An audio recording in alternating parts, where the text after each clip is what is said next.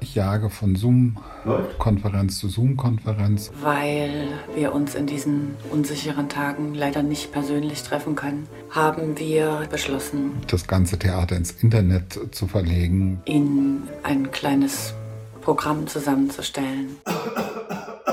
It's here. Der Theaterpodcast von Nachtkritik.de und Deutschlandfunk Kultur. Mit Susanne Burkhardt und Elena Philipp. Herzlich willkommen zur neuen Ausgabe des Theaterpodcasts. Seit dem letzten Podcast ist die Welt eine andere, Elena. Nicht nur die Theaterwelt, sondern die ganze Welt. Wir stehen still, der Betrieb ist lahmgelegt, die Gesellschaft hat sich zu Hause verbunkert. Ja, und die letzte Theaterpremiere, die ich gesehen habe, ist bezeichnenderweise die Kamerone nach Boccaccio, inszeniert von Kyrill Serebrennikov am Deutschen Theater in Berlin. Also Liebesgeschichten erzählt von Menschen, die der Pest entflohen sind. Also fast schon so ein Omen, diese Premiere. Zwei Tage, glaube ich, später waren die großen Häuser dicht.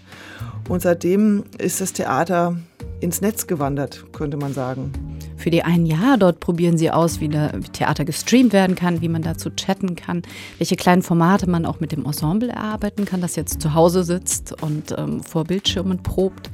Für andere ist die Situation aber deutlich existenzieller. Freie Künstlerinnen wissen nicht mehr, wovon sie leben können, seit ihnen die Gastspiele wegbrechen, die Auftritte, auch die Produktionen fürs nächste Halbjahr. Wir sprechen über all das, auch wie sich sozusagen in dieser Krise auch die Theaterwelt unterscheidet, nämlich zwischen denen, die fest angestellt sind, die weiter Geld bekommen und denen, wie du es gerade gesagt hast, die frei arbeiten, die ganz andere Sorgen haben, als ob sie jetzt aus ihrem Wohnzimmer streamen. Und darüber sprechen wir.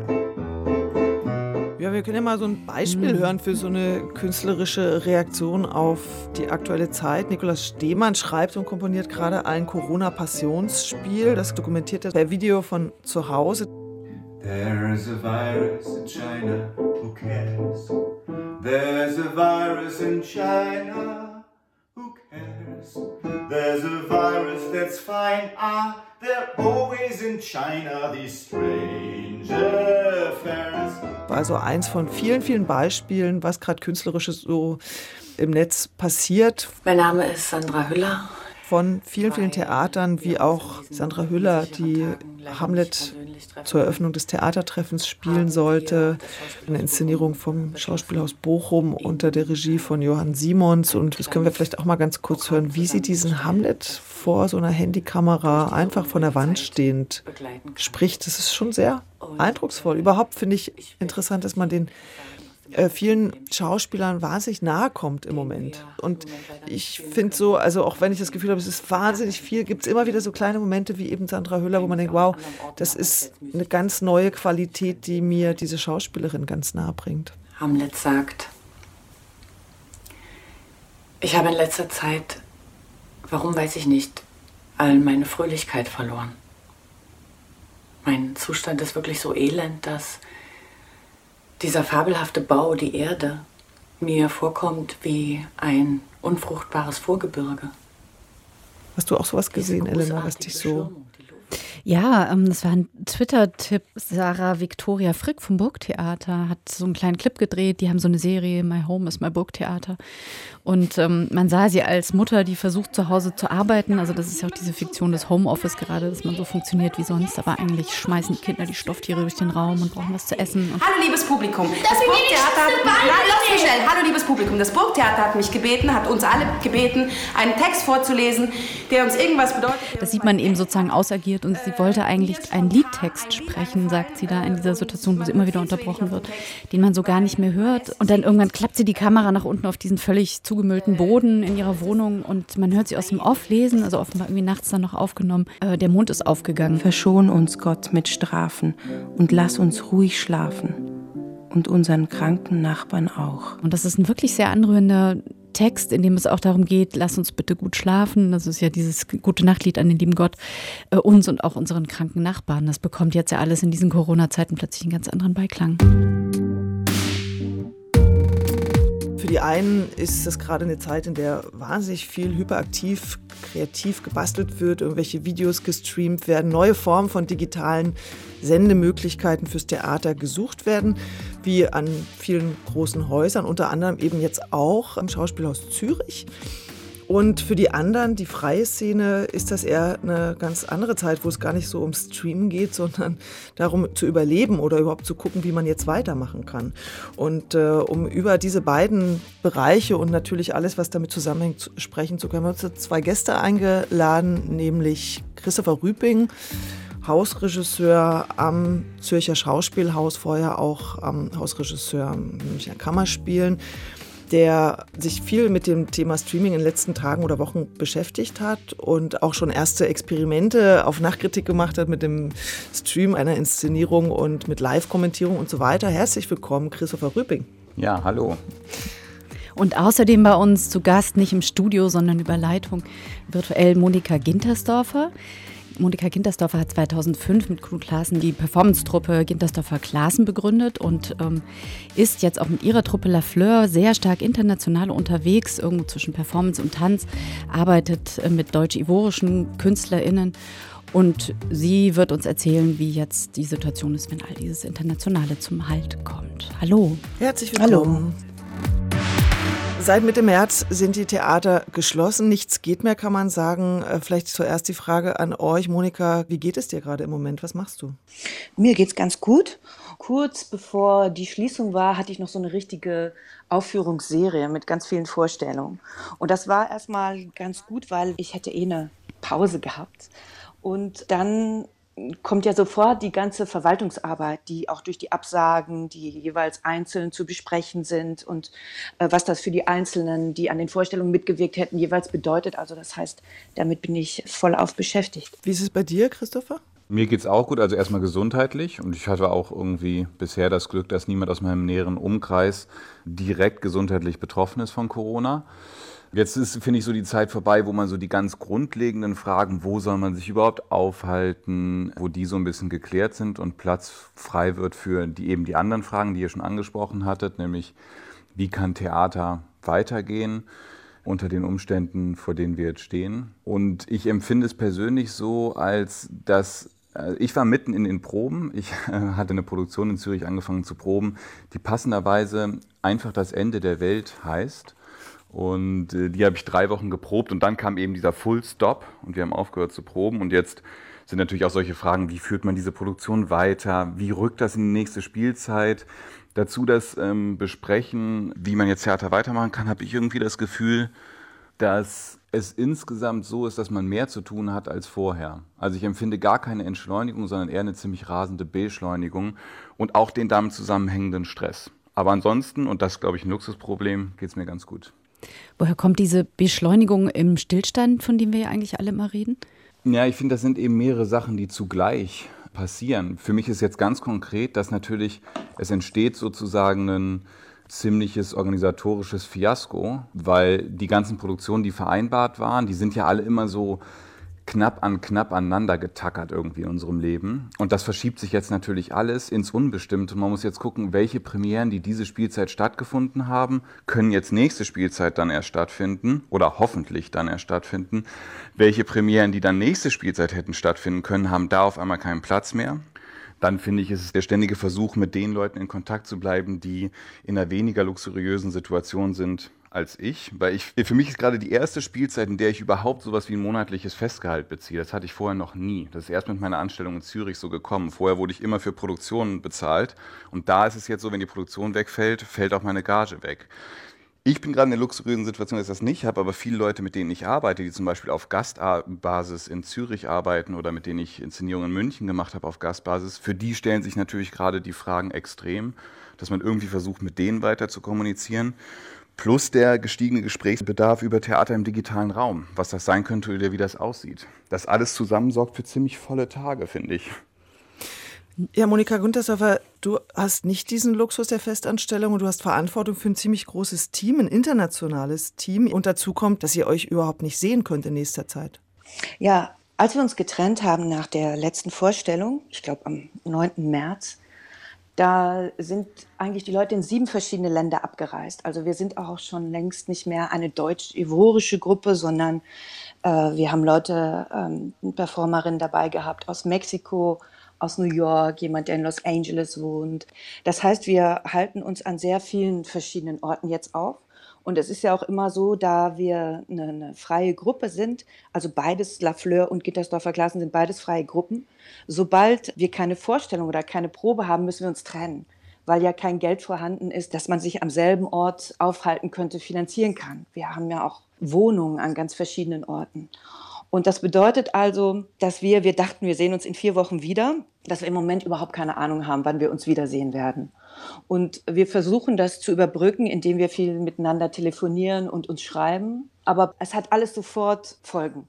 Also zum Beispiel gibt es einen Performer von Gintersdorfer Klassen, der in der Elfenbeinküste ist und der eigentlich zurückgekommen wäre am 13. März und seine Aufenthaltsgenehmigung verlängert hätte. Das konnte er nicht, also es gab keine Flüge mehr, das Amt hatte auch zu, sodass die sich gar nicht verlängern kann. Dann war ich viel in Kontakt mit der deutschen Botschaft, ob man es so irgendwie machen kann. Und die waren zuerst auch recht hilfreich, aber von einem Tag auf den anderen hieß es, sie machen jetzt ihren Konsularservice zu. Das heißt, man kann auch gar kein Visum zur Wiederanreise im Moment beantragen. Die Reisen sind sowieso gesperrt. Also man kann sagen, dass das jetzt nicht nur ein finanzielles Problem ist, äh, wie geht man damit um, dass diese Vorstellungen jetzt nicht stattfinden, sondern dass es auch, wir können uns einfach überhaupt nicht mehr sehen und wissen nicht, wann wir es wieder können. Und wenn jetzt in Deutschland beschlossen würde, dass man vielleicht im Juni wieder eine Vorstellung zeigen könnte, was ich nicht so unbedingt glaube, ist es aber noch lange nicht klar, ob man dann überhaupt das Team versammeln könnte, dass die wieder reisen dürften. Verbindet das eher oder trennt das, wenn man auch so unterschiedliche Dinge erlebt, je nachdem an welchem Ort ist? Ich nehme an, jemand, der jetzt in New York ist, dem wird es nochmal anders gehen als ähm, jetzt zum Beispiel uns, die wir in Berlin sitzen, wo Corona noch nicht so zugeschlagen hat. Also für uns ist das so, als ob auch, wie Christopher gerade über seine Inszenierung gesagt hat, sich so Themen von dem, was wir gerade behandelt haben, aber sowas von bestätigen. Also ähm, Alex hatte gerade noch gesagt, dass er es eigentlich in seinem Leben froh ist, dass er gerade nicht in New York ist, weil diese ganze Trump-Politik auch ein Klima schafft, in dem er eigentlich gar nicht mehr so leben will. Und wir haben über die letzten Texte von Preciado gesprochen. Es ging auch viel darum, wo gibt es überhaupt einen Space, einen Safe Space oder einen Space, in dem man sich weniger angefeindet, diskriminiert, verfolgt und so weiter fühlt. Und man jetzt eigentlich das Gefühl hat, ja klar, diesen Space gibt es nicht, das wussten wir auch schon bei der letzten Produktion, weil äh, Preciado sagt auch sur Uranus, also auf dieser Erde nicht. Vor allem diese Reisebeschränkungen, das trifft uns irgendwie sehr, weil man kann ja sagen, unser ganzes Projekt beruht darauf, dass wir eine transkontinentale Gruppe sind und dass wir eigentlich auch so ein Leben wollen, also gar nicht als einen Ort, als unsere Heimat verorten wollen, sondern als dieses Leben zwischen den Kontinenten, das sind unsere Themen und worüber wir uns auseinandersetzen und was wir überhaupt sind. Und das ist ein Leben, das im Moment praktisch gekappt wurde. Und dieses Leben, Monika, kann ich mir auch vorstellen, es gab ja schon viele Debatten um Klimakrise und das exzessive Reisen von Künstlern. Könnte das jetzt sozusagen sich zu so einer sehr unguten Mischung zusammenbringen, dass diese Form von internationalem Kulturaustausch noch gefährdeter wird, auf lange Sicht sogar? Also es ist so eine Befürchtung, die ich habe. Und ich würde mal sagen, dann sollten vielleicht erstmal die Kuratorin ihre Reisen einschränken und nicht die Künstlerin. Also man kann ja auch sagen, in unserem Fall ist das, weiß Gott, kein Luxusreisen. Weil zum Beispiel die meisten von uns kennen sowas wie Ferienurlaub gar nicht, dass man irgendwo hinfährt oder so. Ähm, das heißt, das sind keine Luxusreisen, die sind Kern unserer Arbeit, weil gleichzeitig sind ja auch sagt man, dass eine postkoloniale Aufarbeitung sehr wichtig ist, dass man über diesen europäischen Rand hinaus guckt und so. Und das kann man auch nur, indem man sich bewegt. Und ich glaube, ich zum Beispiel, ich habe keine Lust, dass das alles in einen digitalen Raum verlagert wird. Christophe, ihr seid ja in Zürich auch ein sehr internationales Hausregisseur-Ensemble, aber ihr habt diese Reisefrage anders gelöst, indem alle weitgehend vor Ort sind. Kannst du noch mal kurz was zu dem Modell sagen und auch, ob sich das jetzt in der Corona-Krise bewährt? Ja, genau. Also das Modell ist, dass alle acht HausregisseurInnen nach Zürich gezogen sind. Das stimmt jetzt für die erste Spielzeit in einem Fall noch nicht so ganz, weil sich das nicht organisatorisch machen ließ. Aber eigentlich wohnen wir alle zu acht in Zürich. Und der Hintergrund war auf der einen Seite natürlich eine Nachhaltigkeit in dem, wie man so reisen muss, und auf der anderen Seite zu versuchen, halt einem Stadttheater etwas Spezifisches zu geben, was es eben nirgendwo anders gibt. Und dass wir die Lebensrealität des Publikums für das oder mit dem wir arbeiten teilen. Und ich habe das Gefühl, dass jetzt im Moment profitieren wir davon eher nicht so, weil alle unsere Meetings natürlich trotzdem auf Zoom stattfinden, also genauso wie wenn wir über den ganzen Erdball verteilt wären, äh, weil wir uns halt nicht sehen dürfen. Ich glaube, sobald es anfängt, dass man zwar, also ich teile da Monikas Einschätzung genau so, dass man diese Spielzeit wahrscheinlich keine Vorstellung mehr spielen wird, aber vielleicht gibt es irgendwelche Möglichkeiten wieder zu proben oder so äh, für nächste Spielzeit dann. Dann würde es sicherlich zum Vorteil werden, weil niemand von uns in die Schweiz reisen muss, sondern wir schon da sind. Ein weiterer Vorteil, das ist jetzt ein kleiner Schlenker dieses Modells, ist übrigens gerade, dass alle Stadt- und Staatstheater, mit denen ich sonst so zu tun habe, haben natürlich jetzt das Problem, wenn sie Inszenierungen in dieser Spielzeit auf die nächste Spielzeit verschieben, dass sie dann Inszenierungen, die sie für die nächste Spielzeit verabredet haben, in die übernächste schieben müssen und sozusagen wie bei so einem Jenga-Turm ein ewiges Rein- und Rausgeschiebe los ist. Mhm. Und das ist natürlich extrem schwer zu machen für die Theater. Das ist bei uns in Zürich leichter, dadurch, dass eh nur wir acht den Spielplan gestalten, ist es quasi so, dass man einfach eine Produktion, die jetzt von mir diese Spielzeit hätte stattfinden sollen, an die Stelle der Position, die jetzt eh zu Beginn der nächsten Spielzeit hätte stattfinden sollen, schiebt. Also das ist auf jeden Fall ein extremer Vorteil und wiederum eine Luxussituation, dass wir nur mit uns selber tauschen müssen und nicht auch noch mit anderen Regisseurinnen und Regisseuren. Ich würde gerne nochmal auf den Satz kommen, den Monika gerade gesagt hat. Ich habe keine Lust, dass das alles irgendwann so ins Netz verlagert wird. Äh, das passiert ja jetzt gerade. Ähm, Nachtkritik hat einen digitalen Spielplan der Theater veröffentlicht. Da ist mir schwindlig geworden, muss ich sagen. Ihr wart sehr, sehr fleißig, Elena. Man kann da weiß ich nicht, wie viele Links finden, wo überall gestreamt wird, welche Inszenierung man sehen kann. Man kann wunderbare Archivschätze an der Schaubühne sehen, die Backchen von 1974 oder alte Peter Stein-Inszenierung bis hin zu Hamlet von der Schaubühne, die, glaube ich, 36.000 Klicks hatte. Also diese Inszenierung mit Lars Eidinger in der Hauptrolle. Also es wird wahnsinnig viel gezeigt. Die Kammerspiele in München haben Christopher Rübings Inszenierung Trommeln in der Nacht gezeigt, also ihr auch auf Nachkritik, mhm. ne? Und du, Christopher, hast dazu live gechattet. Also da passiert eine ganze Menge. Wie ist das für die freie Szene, Monika? Ich habe das Gefühl, dass du eher sagst, dafür habe ich jetzt leider gar keine Zeit.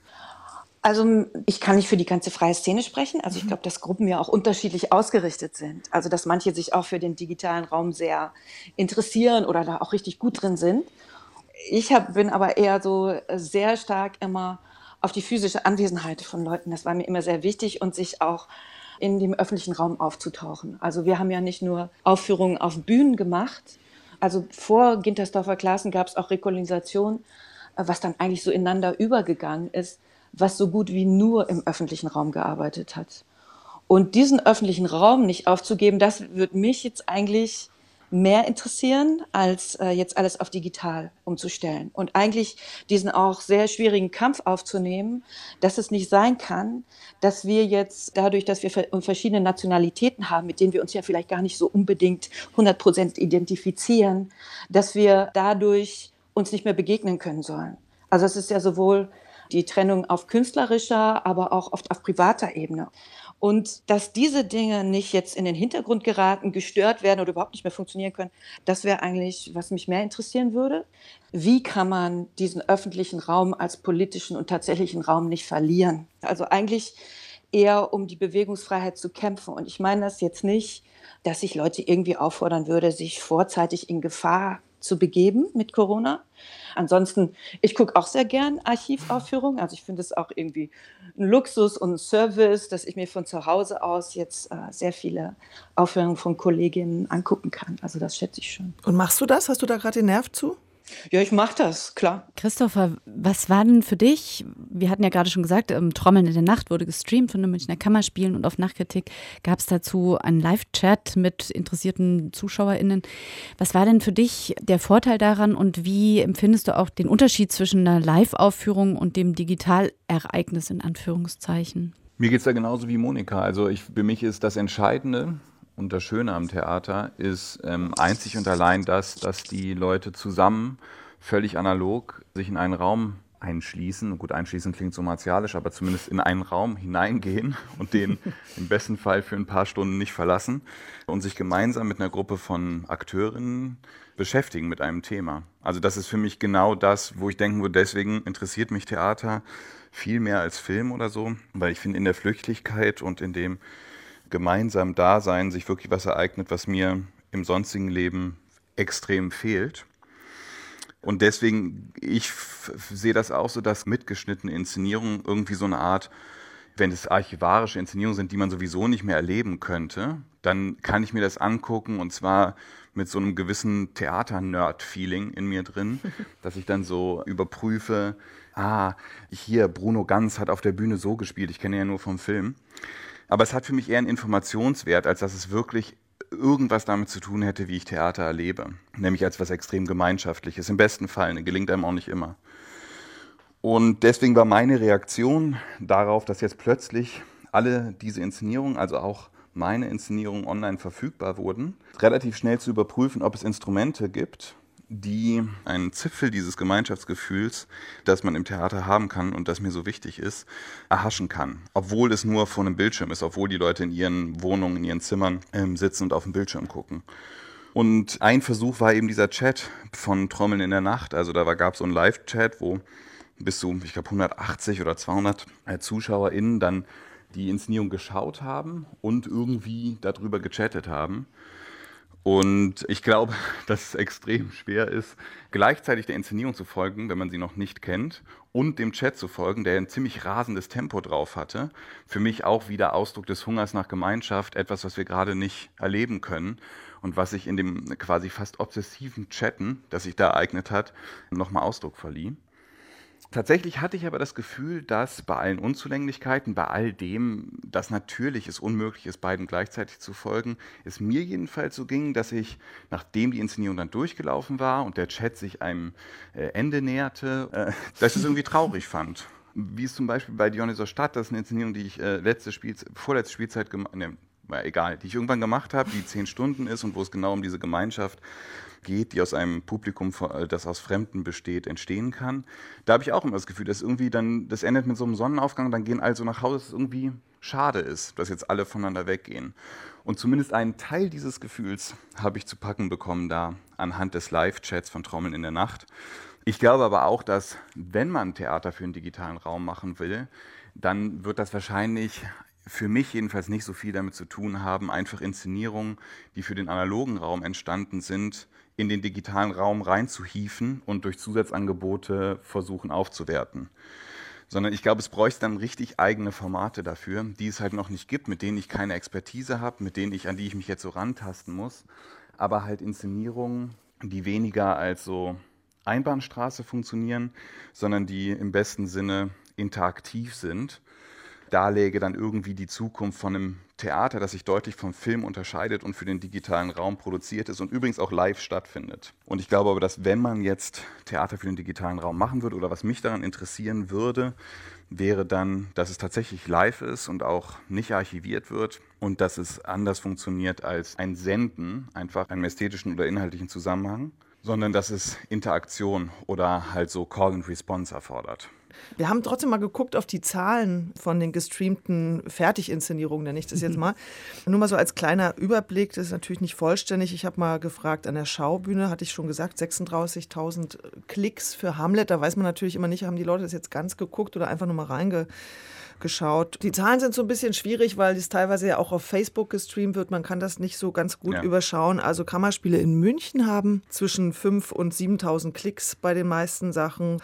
Und dann noch vielleicht ein letztes, das Hau hatte ja so ein ganzes Festival online gestreamt, Spy on Me, und da gab es so 14.000 Aufrufe. Und bei einer Produktion von Gob Squad waren es 1300. Also es variiert so, aber ich war überrascht, wie viele Leute dann doch da reingeklickt haben. Also dieses Bedürfnis, wie du es jetzt auch sagst, äh, Christopher, äh, nach Gemeinschaftsgefühl scheint ja doch ganz enorm zu sein, weil ich hatte das Gefühl, nachdem diese Corona-Krise begonnen hat, dass ich erstmal ziemlich lange gebraucht habe, das überhaupt zu verarbeiten und dass ich das Gefühl hatte, vielleicht sollte man jetzt erstmal einfach still sein und nachdenken. Und dann war ich selber erstmal überrascht, wie viel an Output kam und dachte, eigentlich haben wir doch jahrelang jetzt uns darüber beschwert oder beklagt, dass dieser Theaterbetrieb so heißdüsig am Laufen ist, dass man viel zu viel Produktion raushaut, dass alle immer überlastet sind, dass man nie Pausen hat zum Nachdenken, um sich weiterzuentwickeln. Und jetzt hätte man doch so eine Zeit gehabt, einfach mal innezuhalten und zu sagen, wir überlegen mal ganz in Ruhe, Warum glaubst du zum Beispiel, Christopher, ist das dann gar nicht passiert? Weil der Druck untereinander so groß ist, wenn das Residenztheater in München nicht streamt, aber die Kammerspiele in München schon, dann schimpfen alle, weil Kammerspiele streamt ja so viel oder warum? Ja, also erstmal kann ich für mich nur sagen, dass es nicht stimmt, dass das nicht passiert ist. Sondern also jetzt zum Beispiel bei uns. Äh, Ihr habt zwei Wochen Pause gemacht auch, ne? Genau, wir haben erstmal komplett zwei Wochen Pause gemacht und es gibt jetzt Einzelne, die sich vorstellen können, Formate zu entwickeln und andere, die aber auch sagen, das Internet ist überhaupt nicht mein Medium, ich will dafür nichts entwickeln. Es gibt auch andere, die wie Monika sagen, ähm, sie wollen, wenn dann was für den analogen Raum machen. Draußen Mini-Performances, die man aus seinem Fenster von der Wohnung aus, vom Balkon aus beobachten kann.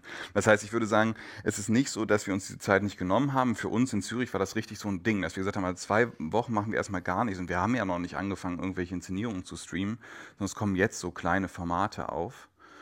Und ansonsten, ich finde so diese reflexartige Reaktion, so schnell Content rauszuhauen, hat sicherlich was mit so dem üblichen, wahnsinnig anstrengenden, aber irgendwie auch verständlichen Legitimationsproblem, mit dem sich die Theater so gegeneinander aufheizen und sich selbst auch aufheizen, dass man das Gefühl hat, also ich weiß nicht, wie oft ich das schon gehört habe von Intendantinnen und Intendanten, die sagen, egal was, aber der Vorhang muss hoch.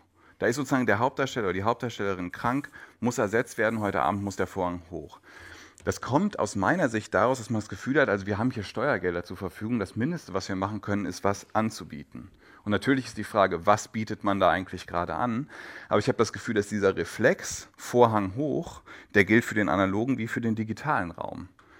Und meine Sorge ist immer so ein bisschen, also die Frage ist natürlich, wer sind die 10.000 Leute, die da jetzt auf Play klicken und wie lange gucken die sich das an? Sind das sozusagen Theaternerds wie wir? Oder kommen da jetzt auch Leute mit in Kontakt? Das wäre eine schöne Hoffnung, theoretisch auf den ersten Blick jetzt, die sonst nicht ins Theater gehen würden. Wenn die aber dann auf Play klicken, was erleben die dann da? Weil mein Gefühl ist, eine abgefilmte Theaterinszenierung ohne jeglichen Kontext wirkt so wie so ein völlig enigmatisches Kunstprodukt. Also ich erlebe da ganz, ganz selten, erlebe ich dabei irgendwas und vor allen Dingen erlebe ich dann aber nicht das, was ich am Theater so faszinierend und so toll finde. Das heißt, meine große Sorge ist, dass wenn da jetzt tatsächlich, wenn es die Möglichkeit gäbe, sich mit dem Content, der gerade sich online über die Websites der Theater verbreitet, ein neues Publikum zu erschließen, dass dieses Publikum dann angesichts von mittelguten Aufzeichnungen, die zu internen Zwecken, archivarischen Zwecken gemacht wurden, eher abgeschreckt fühlt, ins Theater mhm. zu gehen, als dazu motiviert. Wie ist das denn bei dir, Monika? Ähm, du sagst auf jeden Fall irgendwie im analogen Raum, wenn du das jetzt hörst. Es gibt ja erste Bestrebungen. Also das eine ist, was Christopher sagte, Legitimationsdruck und auch so ein Archivbestreben für Theaternerds, was anzubieten, sich selbst am Laufen zu halten. Aber es gibt ja eben auch schon erste künstlerische Bestrebungen. Also Nikolaus Stehmann und Benjamin von Blomberg, die Intendanten aus Zürich, sagen, ja, wir wollen ja mit dieser Krise auch künstlerisch umgehen. Das beschäftigt uns ja und alles, was uns beschäftigt, verarbeiten wir auf diese Weise. Wie ist das denn bei dir und bei deiner Truppe? Gibt es das da auch oder seid ihr wirklich mit ganz anderen Dingen beschäftigt, beziehungsweise habt andere Reflexe? Also es passieren ja so mehrere Dinge zugleich. Das eine, was ich gesagt habe, ist dieses ganz Dringliche. Mhm. Also wie gehen wir damit um, dass Flüge verfallen? Äh, welcher Veranstalter kann äh, was bezahlen, wer kann das nicht?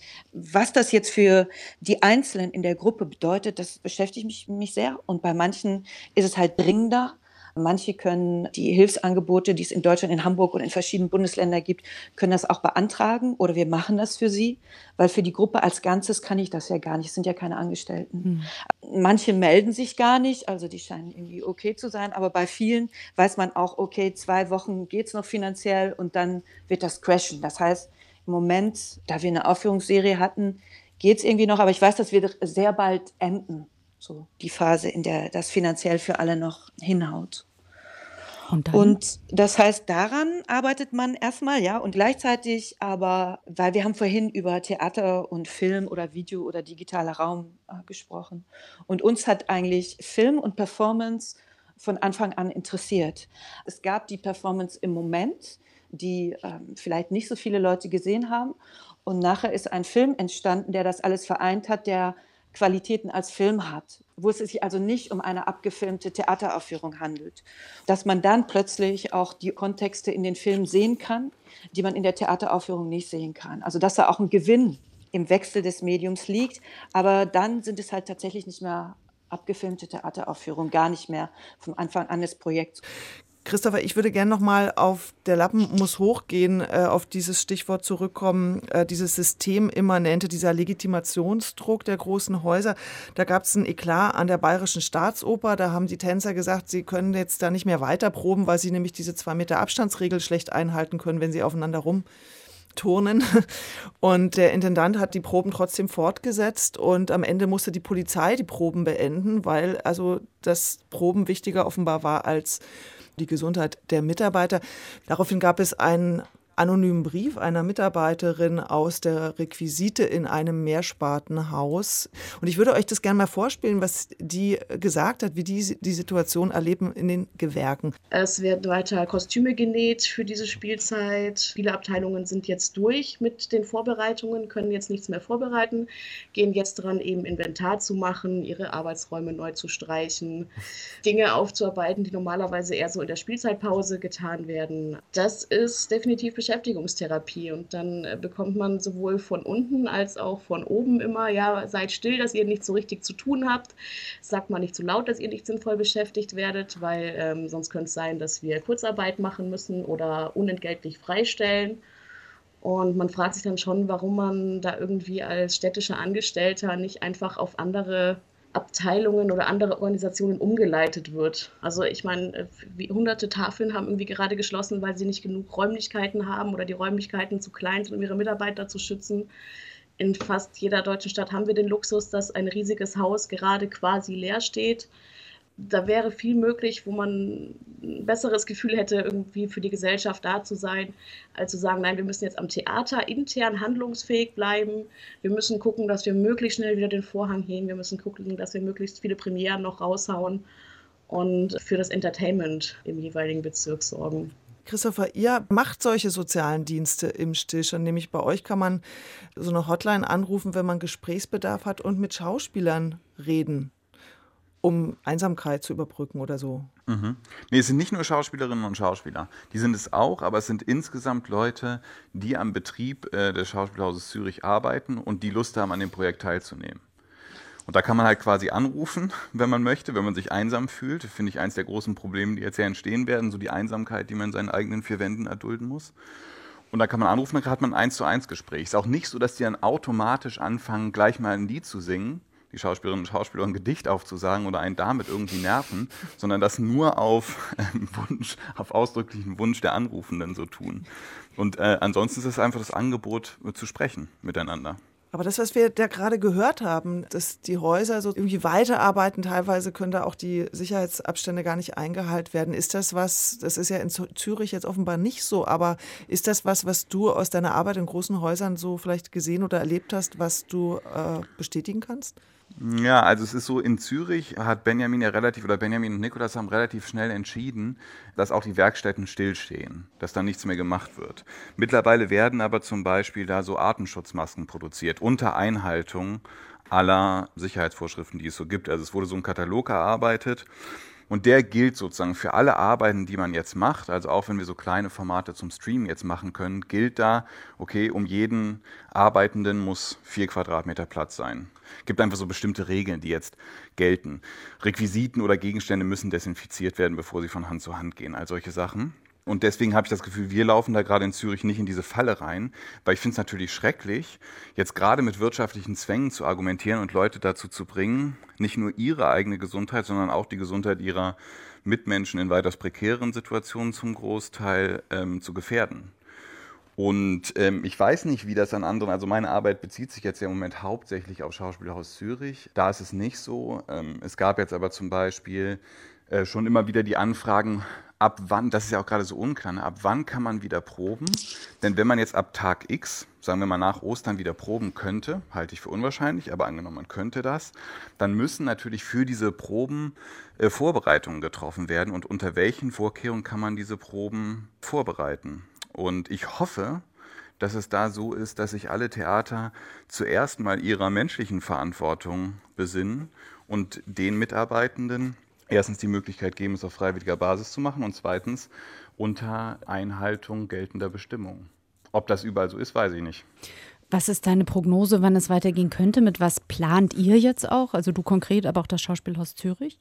Meine Produktion am Schauspielhaus Zürich, die eigentlich Ende April hätte Premiere feiern sollen, ist jetzt in die nächste Spielzeit verschoben, auf Anfang Dezember. Also einfach bei mir auf den nächsten Slot, das, was ich vorher erklärt hatte, ist einfach an der Stelle der nächsten Produktion, die ich in Zürich hätte machen sollen.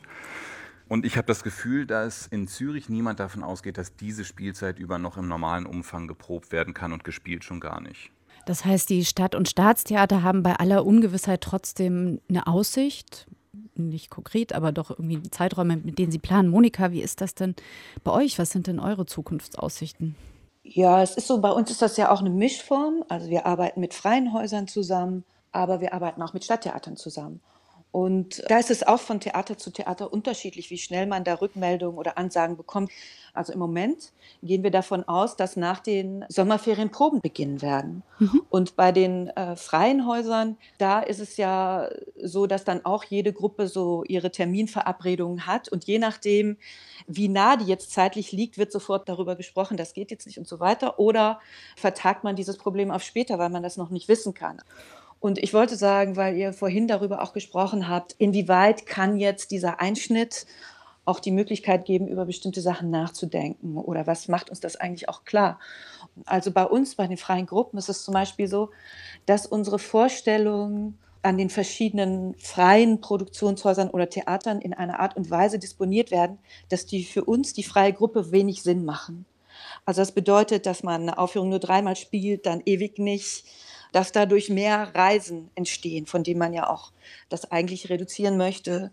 Und dass man eigentlich so Koproduktionsketten bildet, dann aber eigentlich recht wenig Absprache darüber besteht, wie das eigentlich für die Gruppe günstig wäre, das zu organisieren. Das findet überhaupt nicht statt. Das macht keinen Sinn. Das ist einfach nur, weil alle haben vollgeballerte Spielpläne und dann kriegt man halt den Termin, der noch frei ist oder das Festival, wo sich das thematisch vielleicht irgendwie labeln lässt. Das hat aber mit dem nächsten Ort, an dem man kommt, macht es überhaupt keinen Sinn. Und ich finde, dass wir als freie Gruppen da bisher in einer nicht so guten Position sind. Ich glaube, dass man grundsätzlich da anders vorgehen könnte, dass auch die Bindung bestimmter Gruppen an Häuser, dass das auch zu einer anderen Konsequenz geführt werden könnte. Auch, dass die freien Gruppen mehr entscheiden können sollten, weil wir übernehmen ja praktisch die Verantwortung für viele Leute, ohne dass das juristisch oder irgendwo existiert. Und wir in der Art der Förderung eher von Projekt zu Projekt, aber wir machen Kontinuität. Und viele Gruppen gibt es jetzt, die über zehn Jahre alt sind, die über 20 Jahre alt sind. Und das spiegelt sich aber noch nicht in den Strukturen wider wie man das ändern kann und eigentlich wirklich neue Vorschläge, wie diese Koproduktion, Kooperation, äh, wie viel Selbstbestimmung die Freien auch haben sollten, daran sollte sich stark was ändern. Ich habe das jetzt eigentlich hier nicht so dramatisiert, aber ehrlich gesagt, einige von uns können ja auf nichts zurückgreifen. Das heißt, wenn wir nicht spielen können, dann ist da einfach nichts. Da ist auch kein finanzielles Polster, da ist einfach nichts und nichts und nichts. Und häufig hängen ja an den Leuten auch noch andere Leute dran. Und dass wir so dermaßen wenig abgesichert sind, obwohl wir über so lange Zeit Kontinuität erzeugen, das ist irgendwie nicht okay. Ich arbeite ja auch abwechselnd in der freien Szene und an Stadttheatern. Für dieselbe Arbeit verdiene ich an einem Stadttheater mal drei oder mal vier. Why? Also diese Diskrepanz in der Bezahlung, obwohl es dieselbe Arbeit ist, das ist nicht okay. Und darüber könnte man zum Beispiel in dieser Zeit sehr gut nachdenken und Modelle entwickeln, wie sich das ändern könnte. Würde denn zum Beispiel ein bedingungsloses Grundeinkommen für jeden von euch, würde das weiterhelfen? Ich glaube, dass das für viele Leute gut wäre, auch diese Löcher oder Unwägbarkeiten zu überbrücken.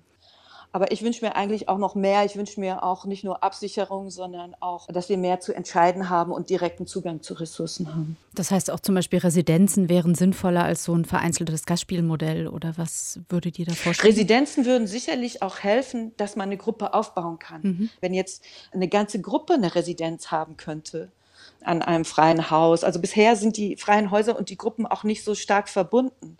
Also die freien Häuser bieten den Gruppen eigentlich wenig Probenräume oder kaum längere Zeiträume, dass sie dort arbeiten könnten. Obwohl wir uns oft jahrelang kennen, auch untereinander befreundet sind, uns eigentlich auch viel zu erzählen haben.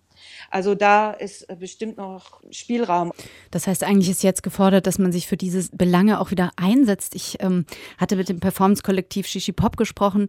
Die waren eigentlich eher so ein bisschen konsterniert, weil sie meinten, es ist gerade in Berlin, wo sie ja häufig tätig sind für die Förderprogramme, viel passiert. Und jetzt mit den unglaublichen Milliarden, die da rausgehauen werden, um die Wirtschaft und die Gesellschaft zu stabilisieren, kommt natürlich zwangsläufig in einiger Zeit auch die Finanzklemme an den Kommunen. Und oh. damit fürchtet sie, dass ganz viel von dem, was erreicht wurde, in der freien Szene auch wieder wegbricht, obwohl man eben diese von dem äh, das Wort von du sprachst, Monika, noch gar nicht hat, nämlich Mitbestimmung als Gruppe oder eine Sicherung. Ne? ja, oder dass auch wieder freie Häuser von freien Gruppen geführt werden können. Mhm. Also dass man nicht immer diese Zwischenebene äh, von Kulturfunktionären, Dramaturgen und so weiter, die, glaube ich, sehr gewachsen ist in den 30, 40 Jahren, die freie Szene existiert.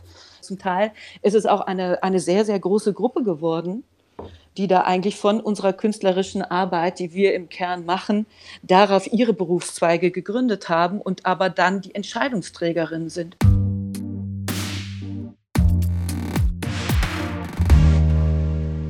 Wir wissen alle großen Veranstaltungen, Theatertreffen, Theater der Welt, sogar die Passionsspiele in Oberammergau, alles wurde abgesagt oder verschoben.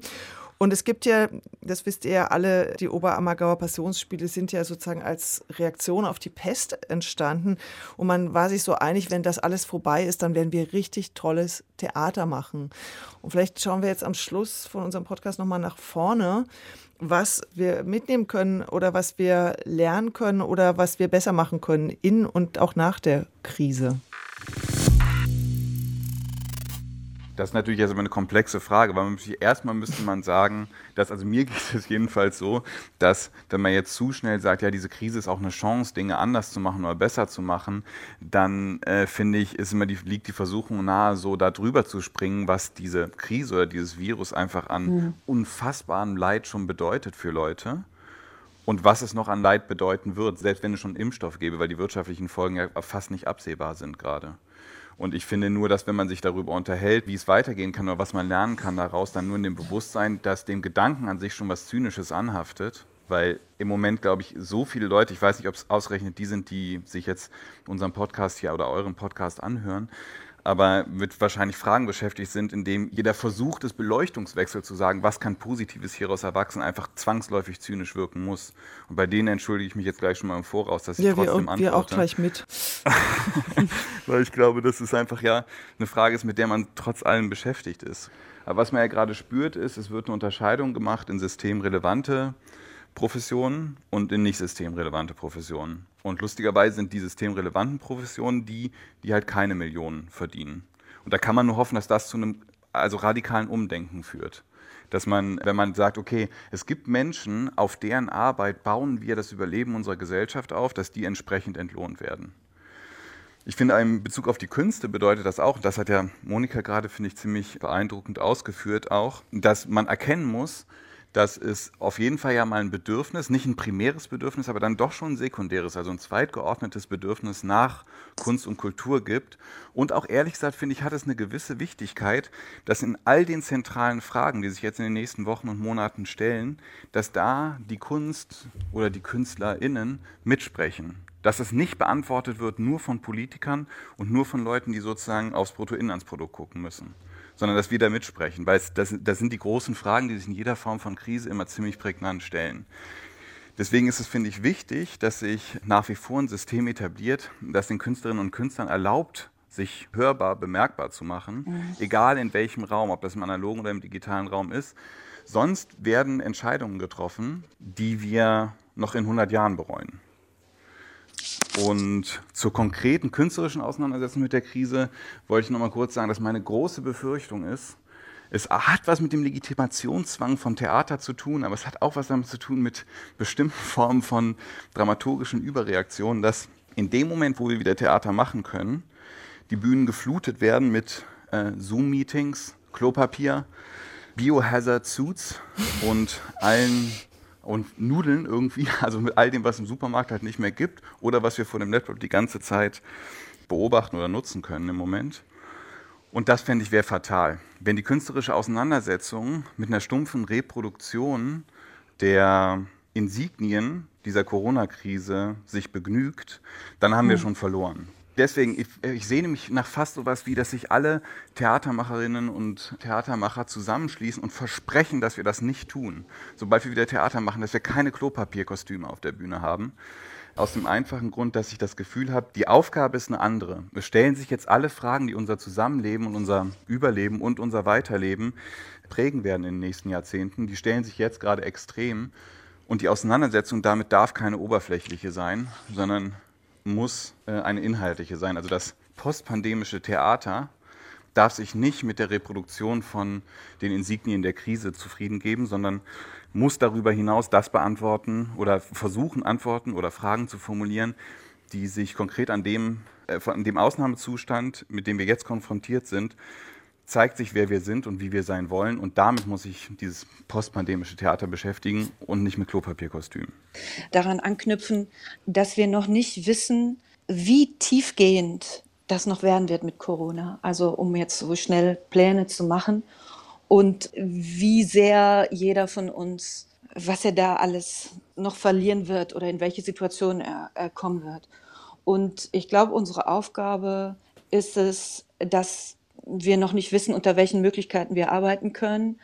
Aber dass es so etwas wie, was Theater unter anderem, was auch Clubs und andere Orte sind, Orte, an denen Leute zusammenkommen können und Sachen in Frage stellen können oder überlegen können. Also weil es sein kann, dass Dinge unter dieser Autorität, die ja auch Corona hat, dass Entscheidungen getroffen werden, dass ähm, da nicht mehr so viel darüber diskutiert werden können, dass Sachen auch vielleicht einbrechen werden, nicht mehr existieren können, dass man das mitverfolgt, was da eigentlich gerade auf der Strecke bleibt und das weiterhin thematisiert. Also einfach sehr wachsam zu sein, welche Vorgänge sich da gerade mit uns vollziehen und mhm. dass ähm, künstlerische Freiheit und die Freiheit überhaupt Politik zu kritisieren und auch was mit anderen gesellschaftlichen Gruppen oder Einrichtungen passiert zu verfolgen. Das ist, glaube ich, mhm. ganz wichtig. Also auch ein Plädoyer, den öffentlichen Raum zu verteidigen auf lange Sicht. Genau, also Theater hat ja auch ein hohes kritisches Potenzial über alles, was sich in der Gesellschaft vollzieht. Wenn es diese Räume nicht mehr gibt, dann können wir aber,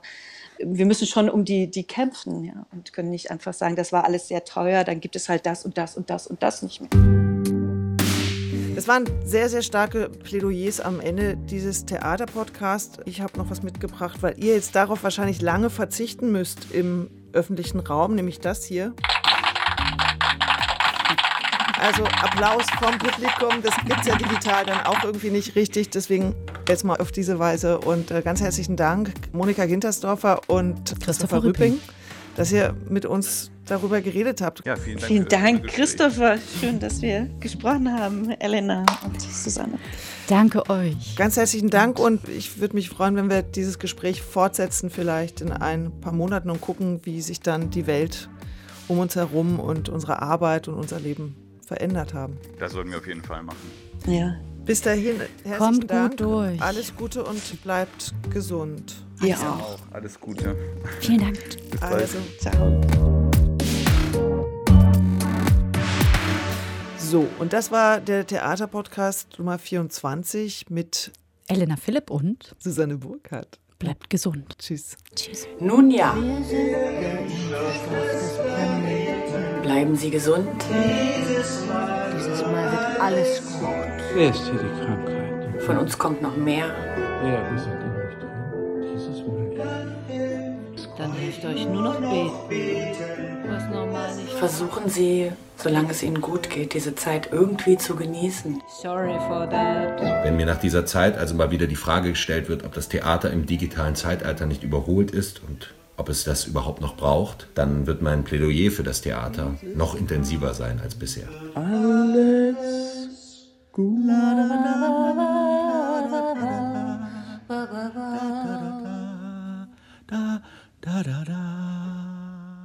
Passen Sie auf sich auf. Bis bald.